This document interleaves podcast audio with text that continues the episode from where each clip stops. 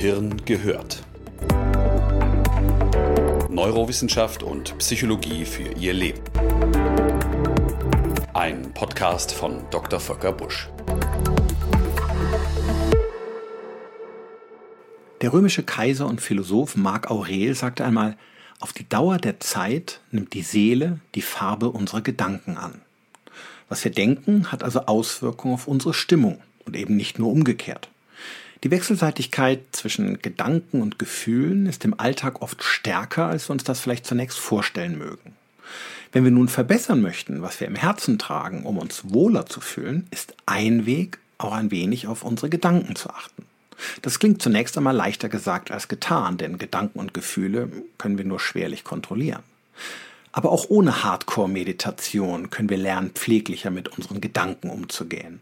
Wir können selbst bestimmen, was wir in unseren Kopf lassen, welche Sprache wir wählen und wie wir unsere Aufmerksamkeit auf das Gute im Leben lenken. Und Sie ahnen es sicher schon, genau hiervon handelt der folgende Podcast.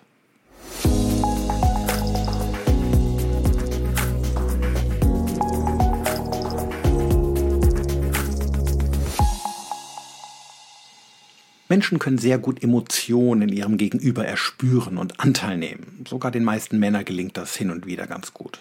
Das geschieht ganz unbewusst und meist ohne Zutun des Verstandes. So weinen wir mit anderen, wenn sie traurig sind, oder müssen unwillkürlich lachen, wenn sie es tun. Auch durch Stress und Hektik unserer Mitmenschen lassen wir uns oft ganz von selbst anstecken.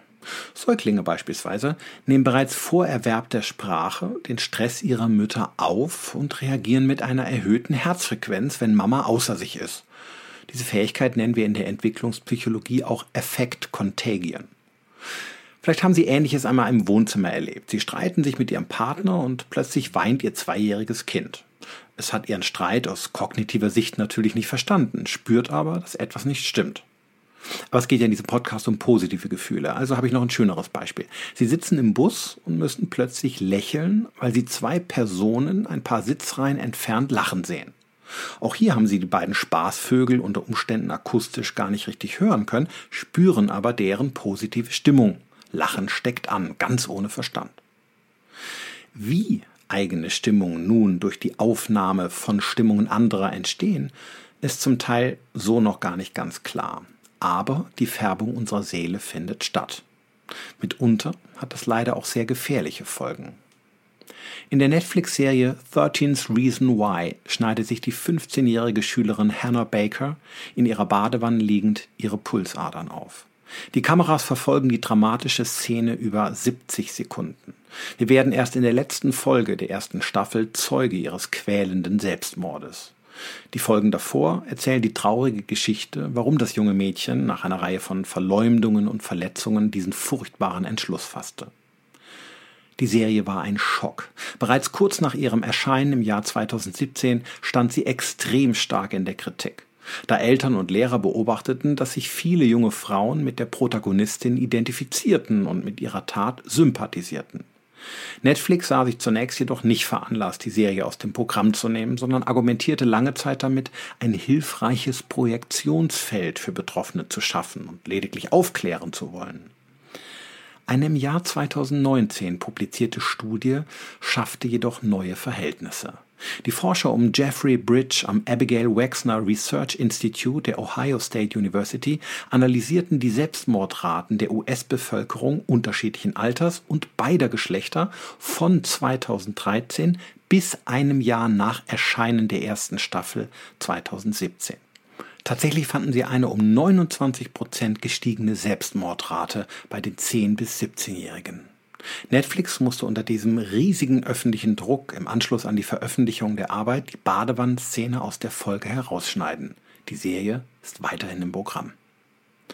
Die Übernahme von Stimmungen kann unsere Seele also bunt und fröhlich, aber eben leider auch genauso schwarz und verzweifelt färben.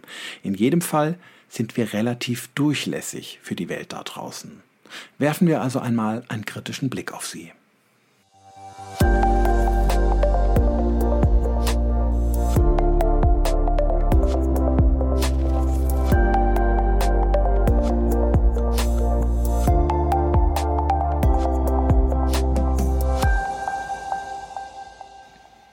Wir leben heute in einer sogenannten Informationsgesellschaft. Das bedeutet, dass wir über eine Unmenge an Informationen permanent verfügen können. Das ist natürlich zunächst einmal extrem nützlich. Wir können uns schließlich in jedes Gebiet einarbeiten, was uns interessant erscheint. Und wir können Informationen auf einfache und gleichzeitig preiswerte Art und Weise austauschen und miteinander teilen. Das bedeutet einen enormen Gewinn an Lebensqualität. Ein Bekannter von mir hat neulich beispielsweise seinen Wintergarten allein mit der Hilfe von ein paar Heimwerker-Videos auf YouTube bauen können.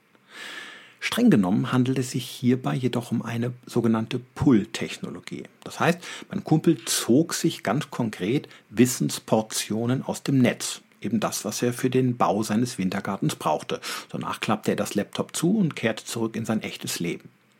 Die Informationen waren zudem neutral, sie berührten ihn emotional nicht. Das Beispiel zeigt zusammengefasst einen optimalen Weg, um mit Informationen umzugehen. Ein völlig anderer Punkt ist jedoch die Flut negativer und emotional aufwühlender Informationen, der wir uns abends auf der Couch ohne eine aktive Filterung aussetzen und auf uns einprasseln lassen. Hier reden wir von einer sogenannten Push-Technologie. Das heißt, die Informationen werden in unser Gehirn gedrückt. Die meisten dieser Informationen sind darüber hinaus hoch emotional und erreichen uns im Gehirn eine Ebene tiefer. Beim Erscheinen meines Podcasts befinden wir uns mitten in der Corona-Krise. Eine aktuelle Übersichtsarbeit hat den Einfluss negativer Nachrichten in Push-Technologie auf die Stimmung von Menschen anhand der Daten zu früheren Pandemien ausgewertet.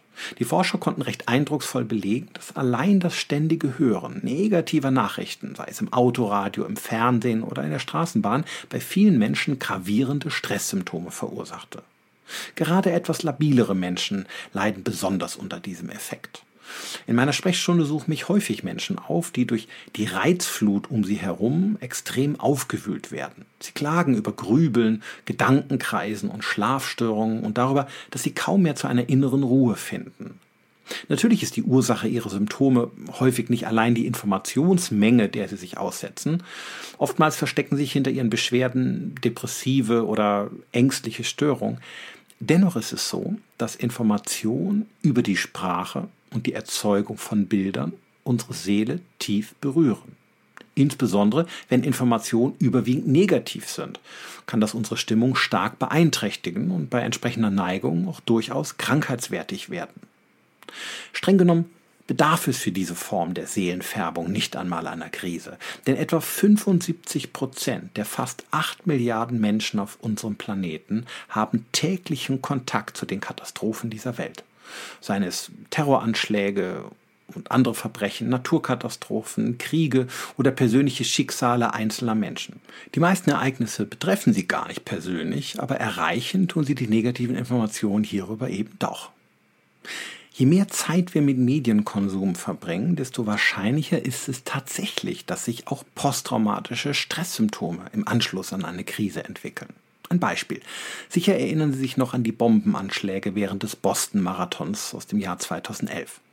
Alison Holman von der University of California zeigte, dass mit jeder Stunde die Menschen Bilder von dem Anschlag im Fernsehen sahen, ihre Stresssymptome anstiegen, selbst wenn sie weit entfernt von Boston lebten.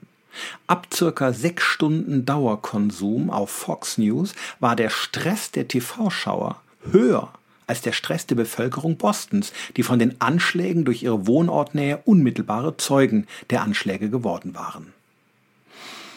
Mir geht es hier nicht um Medienkritik. Mir geht es vielmehr um uns selbst. Es drängt sich doch im Grunde genommen folgende Frage auf. Warum tun wir uns den ganzen Quatsch eigentlich an?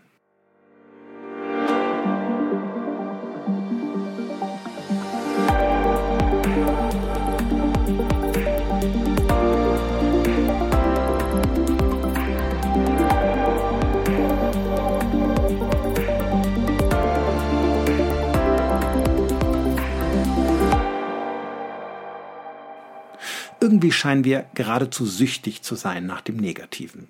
Sind Sie auch schon mal auf der Autobahn in einen Stau geraten, weil ein paar Spanner vor Ihnen wegen einem Unfall auf der Gegenfahrbahn abbremsten und gafften? Negatives weckt auf eine schrecklich faszinierende Weise unser Interesse. Das ist prinzipiell nichts Neues. Medien lassen sich aus diesem Grund bekanntermaßen auch besser verkaufen, wenn sie uns schockieren. Aber die Intensität, mit der uns vorzugsweise das Negative dieser Welt heute berichtet wird, steigt bemerkenswert. Begrifflichkeiten wie Schrecken oder Horror haben in der medialen Darstellung in den letzten Jahren besonders stark zugenommen. In einer britischen Studie sogar um das Zehnfache seit den 90er Jahren. Ob sie wahr oder falsch sind, spielt für die Attraktivität kaum eine Rolle. Die Emotionen, die uns am stärksten touchen, sind übrigens Ekel, Angst, Staunen und Empörung. Sie garantieren die größtmögliche Verbreitung. Man könnte sie die vier emotionalen Reiter der Apokalypse nennen. Ich hoffe, das klingt jetzt nicht so negativ. Wenn ich in meinen sozialen Netzwerken auf die größtmögliche Followeranzahl auswäre, würde ich meine Postings abwechselnd also ekelhaft, angstauslösend, beeindruckend oder extrem provozierend gestalten. Alles andere hat nicht den gleichen Reizcharakter. Keine Sorge, mache ich nicht. Sie bekommen auch weiterhin von mir süße Katzenbilder. Aber Bad News und Bad Emotions sind unter dem Strich deutlich beliebter. Sie garantieren eine stärkere Aufmerksamkeit sowie eine längere Halbwertszeit in unserem Gedächtnis. Auch hierfür ist es wieder völlig unerheblich, ob die Nachrichten stimmen oder nicht. Das ist sowohl im Fernsehen als auch in den sozialen Netzwerken der Fall. Der Computerwissenschaftler Soros Wosoki untersuchte 2018 die Verbreitung solcher Nachrichten im Netz in Abhängigkeit von ihrem Wahrheitsgehalt. Sein Team und er streuten über 125.000 Falschnachrichten und beobachteten das Reaktionsverhalten von etwa drei Millionen Nutzern über einen Verlauf von zehn Jahren. Ein unglaublicher methodischer Aufwand. Und es stellte sich heraus, dass falsche Nachrichten circa 70 Mal öfter geteilt wurden. Wahre Nachrichten verbreiteten sich dagegen sechsmal langsamer. Um dieser Falle zu entgehen, empfahl der amerikanische Autor John Naisbitt einmal in einem Interview, die Tageszeitung doch am besten von hinten nach vorne zu lesen. Denn der Wahrheitsgehalt nehme von vorne bis hinten kontinuierlich ab. Die ersten Seiten dienten nur der Attraktivität, die letzten eher den Fakten. Eine schöne Idee, wie ich finde. Aber ob Sie jeden Tag bei einer Tasse Kaffee mit Todesanzeigen und Partnersuche beginnen möchten, ist eine andere Frage.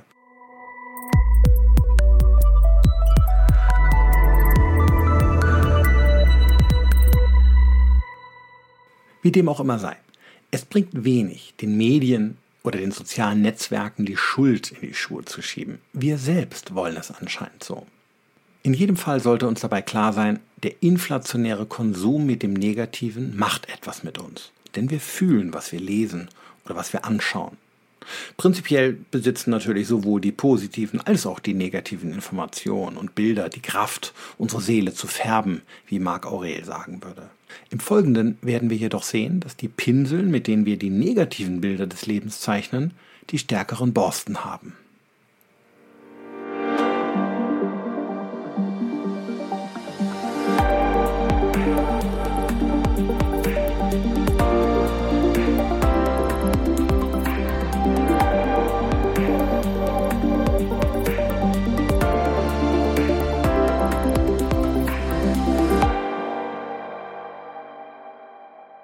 Wie wir gesehen haben, erreichen uns positive und negative Informationen heute rund um die Uhr. Um direkt zum Punkt zu kommen, leider bewertet unser Gehirn Positives und Negatives nicht gleich. Das Negative wiegt deutlich schwerer. Man spricht in diesem Zusammenhang auch von einer sogenannten Negativitätsverzerrung. Damit meint man einen gedanklichen Bewertungsprozess, durch den unangenehme Gedanken, Gefühle oder Ereignisse einen größeren Einfluss auf das psychische Empfinden haben als neutrale oder positive Dinge.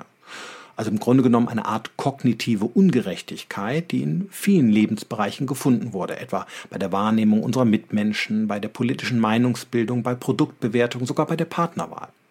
Das Negative bleibt haften, das Positive perlt ab. Der Neuropsychologe Rick Hansen formulierte es einmal recht treffend, unser Gehirn ist wie Teflon für Positives.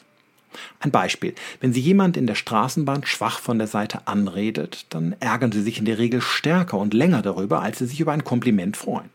Wir schenken dem Schlechten einfach mehr geistige Aufmerksamkeit als dem Guten, denn seine Strahlkraft ist höher.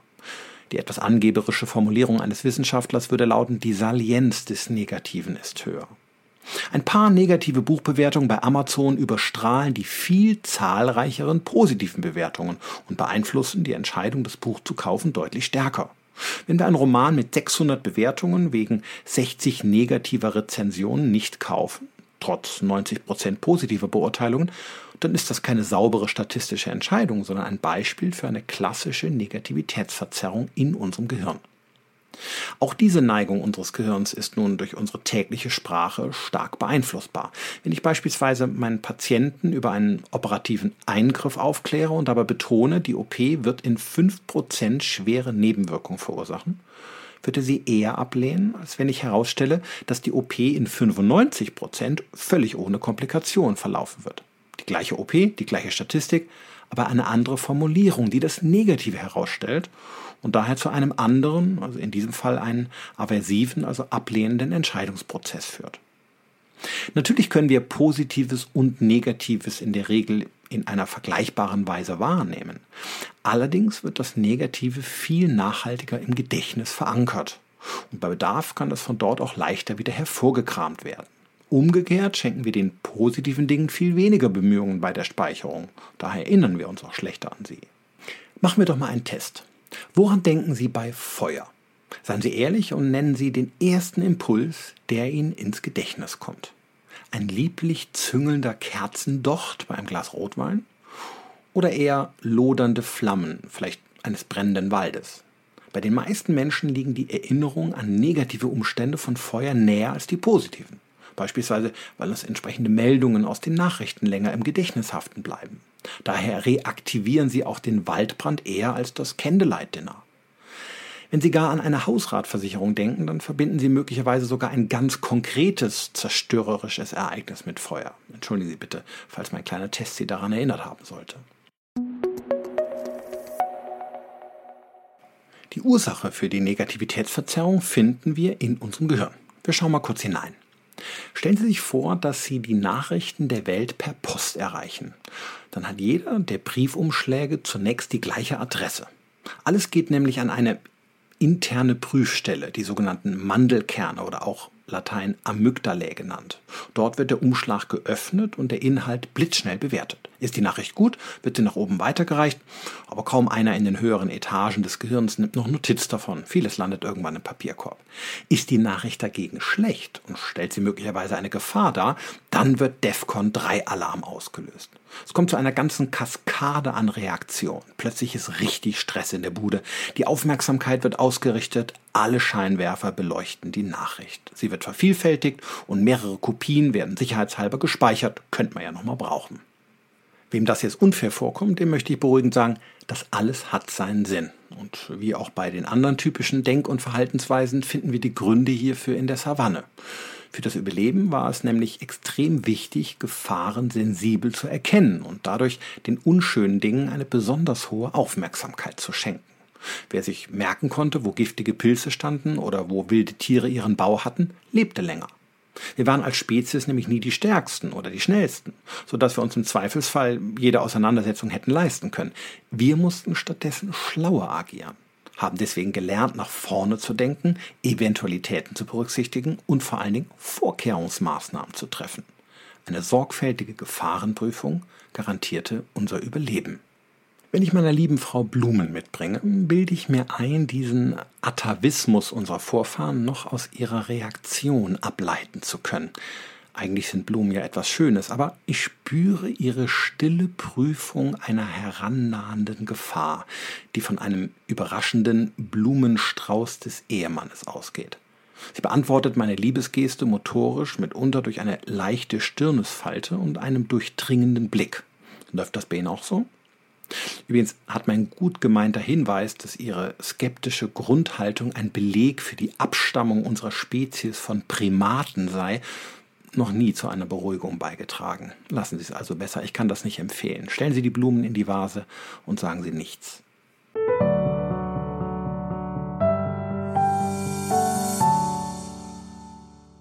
Wie wir gesehen haben, nimmt unsere Seele die Stimmung der Außenwelt an zahlreiche Informationen, die wir uns in einer pushigen Art und Weise in den Kopf drücken lassen, können Stress und depressive Stimmungen erzeugen. Der Grund hierfür ist eine prinzipiell sinnvolle Gefahrensensibilität unserer Vorfahren, die früher unser Überleben gesichert hat, sich aber in der Welt von heute oftmals ins Gegenteil verkehrt. Unsere Seele braucht daher unseren Schutz. In schwerwiegenden Verläufen benötigen wir gegebenenfalls professionelle Hilfe und Fachleute, die uns zur Seite stehen. In leichteren Verläufen können wir dagegen selbst etwas dazu beitragen.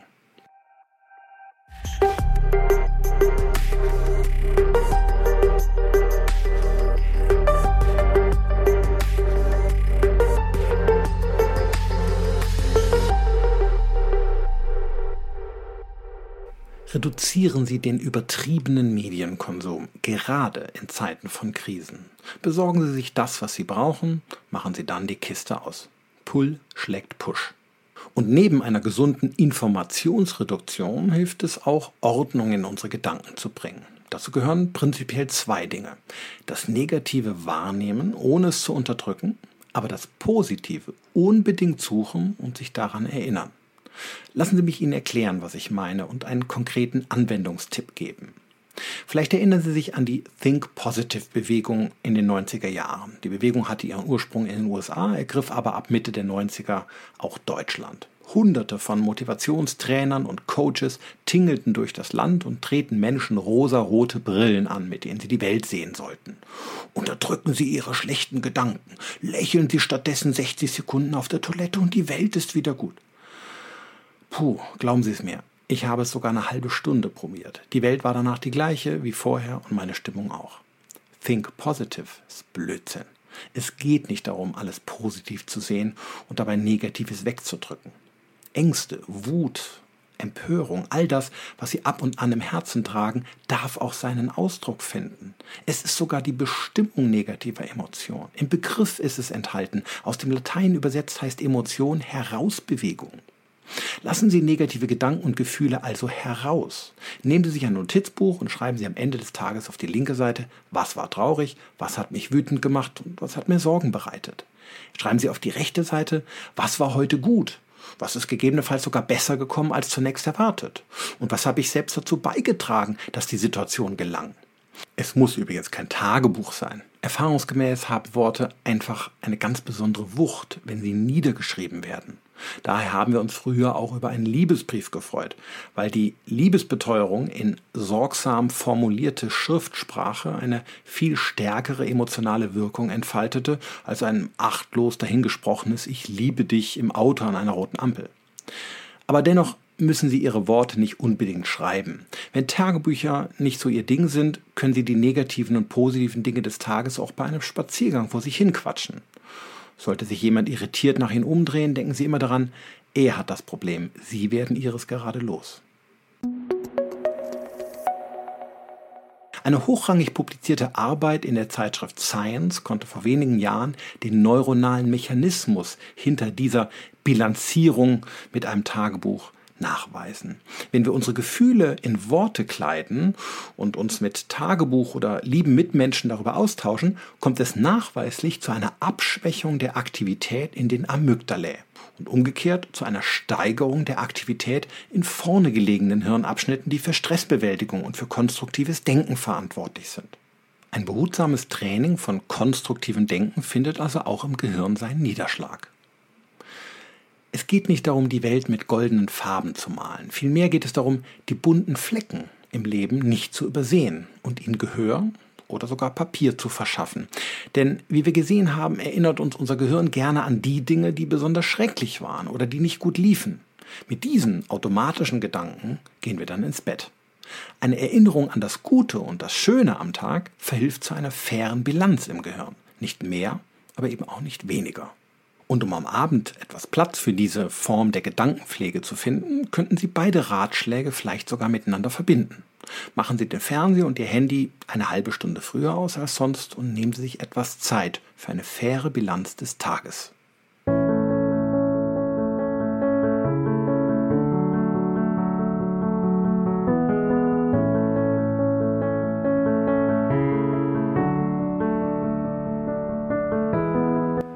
Die Nacht zieht auf, ich komme zum Schluss. Jeder Tag endet mit einer Geschichte, vorzugsweise mit einer guten. Die habe ich jetzt noch für Sie. Vielmehr ist es eigentlich ein Bild, welches Sie mitnehmen können in Ihren Schlaf, verbunden mit einer Frage, die wir uns alle stellen sollten. Womit möchten wir unser Gehirn füttern? Ein alter Indianer sitzt mit seinem Enkel am Lagerfeuer. Der Alte sagt nach einer Weile des Schweigens, Weißt du, wie ich mich manchmal fühle?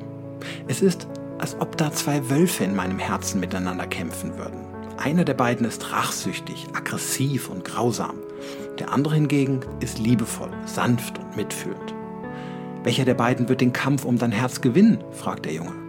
Der alte Mann schaut ihn an und antwortet, der, den ich füttere.